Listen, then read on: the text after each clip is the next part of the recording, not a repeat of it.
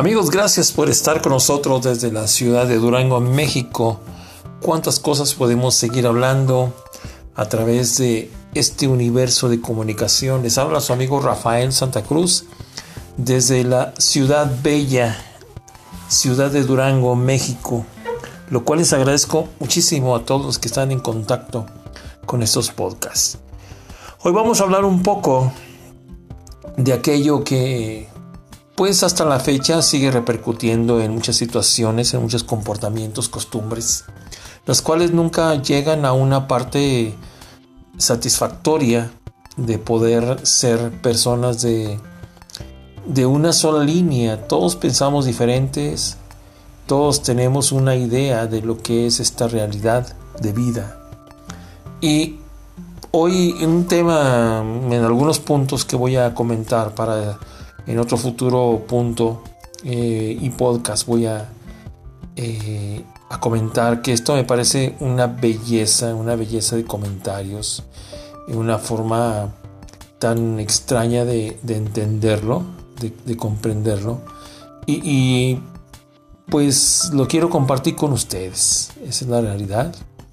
Y amigos, déjenme decirles que este, este este capítulo se llama, y déjame decirle que es algo fantástico, es algo fantástico, que se llama Cuando antes no se podía amar o cuando amar era pecado. Esto habla de la sexualidad, de cómo era la identidad de las personas, cómo las tenían sometidas, sodomizadas, y esto todavía en algunos casos sigue existiendo de algún modo o de, de otro modo. Y, esto había el crimen de la sodomía, eh, placeres venéreos y lujurias, leyes que había donde los tribunales, amigos, según la justicia, ¿no? Se aplicaba para los sodomitas. Había defensas, había eh, acusaciones, eh, con la vara que, vas, que, ¿cómo dice el dicho? Con la vara que seas medida. Eh, la justicia a favor de unos y a favor de otros. Eh, besos, palabras. Esto se dio en mucho en Latinoamérica. ¿sí? Esto se dio en situaciones que abarcaban hasta México. ¿sí? Hasta, hasta México porque hay muchas informaciones importantes e interesantes. Esta investigación, amigos, es, es esos personajes que han hecho esta investigación es de mucho, mucho esfuerzo, eh, de una colaboración de grandes personajes e instituciones que, que no, lo, no los voy a mencionar porque yo también estoy tomando a mi libre albedrío esta situación porque si no no acabaríamos y ¿para qué nos metemos en problemas? Vamos a hablar de la vida cuando amar era pecado. Fíjense, esto, estos estudios tienen diferentes relaciones sociales entre los individuos. Eh, la identidad eh, que existía sexuada, los sujetos sociales, em, entre ellos había grandes historias, actores, personajes que, tenían diferentes estigmatizaciones, denostaciones, discriminación, el sujeto en este ejemplo más importante es la mujer que apareció en una dimensión cultural em, difícil de entender porque se buscaba ya el feminismo, el feminismo, cómo había eh, una desigualdad inmensa. Esto sucedió en todo lo que es Latinoamérica, ¿no? Hablemos de Perú, de Argentina, de Chile, ¿sí? En resumen, amigos, esta situación tan grande de la mujer sigue insistiendo y el hombre, y no el hombre, organizaciones, digamos que hasta la religión católica y todas las religiones, por todos los actos y hechos que están ocurriendo a través del mundo, como, como en Canadá, como, como las aberraciones otra vez de los sacerdotes que han violado muchos niños, muchas niñas. Eh, es una cosa espantosa lo que, lo que sigue sucediendo. Y esto es todavía alcanza una dimensión histórica, sobre todo lo que son las niñas, las mujeres, que han sido invisibles desde aquella época en que era pecado amar. ¿sí? Todas estas este, explicaciones, hay muchas frustraciones, muchos vínculos sexuales que, que, que todos, todos hasta hoy quieren entender, pero las costumbres se vienen arrastrando, se vienen dejando atrás y esto, eh, toda práctica sexual tiene raíces, tiene una descendencia histórica, cultural, que nos viene marcando a través de, de que si son permitidas o no son permitidas. Y recuerda, amigo, recuerde, esta situación hay que decirlo, quienes hacían todo esto, la mayoría, por eso hoy tal vez no se entiende el feminismo porque no lo han dado a entender las personas que están luchando por esto, ¿sí? De ahí surge en que el hombre creaba muchas reglas para sodomizar a la mujer, ¿sí? Había indígenas, mestizos, mulatos, negros, españoles, en el contexto de que estas prácticas eran em, para seguir dominando, ¿sí? Dominando la cuestión privada de las personas. Había, había, había detección de delitos, detección de delitos, de delincuentes, donde eh, había eh, esa mm, forma inquisitoria para hacerlos confesar de muchas formas de lo que estaban haciendo.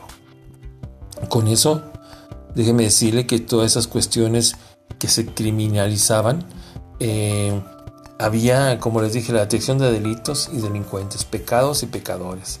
Esto, esto elevó a encontrar más archivos y encontrar diferentes desafíos que, existían en esa época. La cuestión del feminismo casi da inicio en esas partes porque la mujer, como hasta hoy en muchas formas de vida, es invisible. Es invisible y hay que decirlo. Hay que decirlo, la cuestión de la sociedad llamada novohispana, también había el problema de, de la gente que era homosexual, ¿sí? el, como ahora los llamamos los llamados gays, ¿sí? en el seno del matrimonio, que es donde se supone que era lo importante para la iglesia, era el matrimonio sacramentado, ¿sí? monogámico, indisoluble, que nadie podía hacer nada, eh, porque cuidado, estaba prohibidísimo que una mujer, sobre todo la mujer, quisiera separarse. ¿sí? Todo lo que usted quisiera hacer dentro del matrimonio tiene que ser autorizado. El, el adulterio, el amancebamiento, la bigamia, así como muchas cosas ilegítimas, el, el mestizaje, el estupro, eh, estos fueron focos de, ¿cómo le diré? De interés de cómo poder acomodarse dentro de las situaciones matrimoniales y familiares, sobre todo, ¿sabe qué? Indígenas, ¿sí? Y sobre todo las reglas, porque hubo reglas eh, detestables que ponían los colonizadores a las personas. Eh, si hablamos de la historia de las mujeres y, de su vida cotidiana, eh, esto fue lo más importante era asociado con la sexualidad. ¿sí? Las problemas masculinidad eran eh, eh, eran no vistas, ¿sí? no, no, vistas por los demás. la que era sometida y sodomizada eran los hombres. ¿sí? En, lo privado para después hacerlo público. público.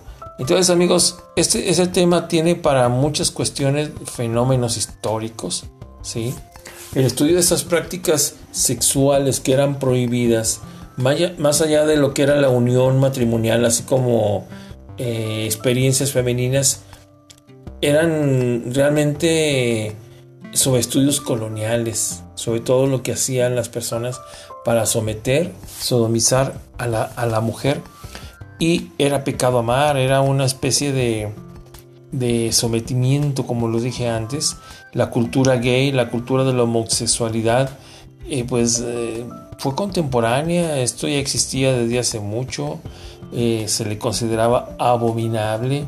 Y había mucho, en la actualidad hay mucho homosexual, mucho gay, que bueno, pues eso ya es problema de cada quien. Yo también estoy de acuerdo en que hagan lo conducente, pero no se pasen de lo, de lo que no es. ¿Por qué? Porque hay una ley, hombre, mujer. Si hay desviaciones, es equivocación de quién. ¿Quién fue el que nos creó? Esa es una equivocación. Y como estamos aquí en este mundo para absorber nuestro destino, pues ¿qué podemos hacer? Aguantar y respetar, sobre todo respetar. ¿Sí? El dominio de todas estas culturas en el nuevo mundo. Hay tantas crónicas, amigos, cartas y tratados, eh, cómo, dejaron, cómo dejaron abierta esa forma eh, de vivir sexualmente de los pobladores americanos. ¿sí? hubo momentos en, que se condenaba lo que era eh, la sodomía. ¿sí? También se les llamó indios sodomitas. El régimen colonial había sido una forma de perseguir y, castigar ese comportamiento con tal de, con tal de tener una independencia y poder platicar a gusto ese tipo de cosas. ¿sí? Lo mismo, eh, ese rechazo a las idolatrías, como los ritos, eh, objetos y ciertos conocimientos, fueron consideradas pruebas de que, ¿qué cree usted lo de siempre? De que adoraban al demonio. Ese cantar, pues, es una situación que se llevaba en todo Centroamérica, en todo Sudamérica, en México, eh, donde había esa sodomía. Sí, es muy interesante esta situación de, de, cómo, cómo la gente vivía y cómo se le, se le pretendía sodomizar, se le pretendía, no, sodomizar, no, se le pretendía, se le pretendía no llegar a un nivel en que fuera molestia, porque había castigos. ¿sí? Pero en fin, amigos, esa es una primera parte de antes era pecado amar. Así que los tribunales, pues eran lo que más procesaba, el que controlaba, porque los indígenas también tenían lo suyo, ¿eh? no crea que, esto era, porque antes eh, había delitos terribles como la bigamia, la poligamia, el incesto, el amancebamiento. Pero estos indígenas también tenían ciertas cosas donde los colonizadores pues también tuvieron que entrar a luchar contra ellos. Esa es la primera parte, amigos. Se despide su amigo Rafael Santa Cruz desde la ciudad de Durango, México, en este extraño mundo que venimos acarreando todavía con las costumbres y saludos a toda la comunidad internacional y mundial que me está escuchando en Spotify y en todos lados. Desde Durango, Durango, para todo el mundo, gracias en Radio Café Sakai en Anchor. Hasta pronto.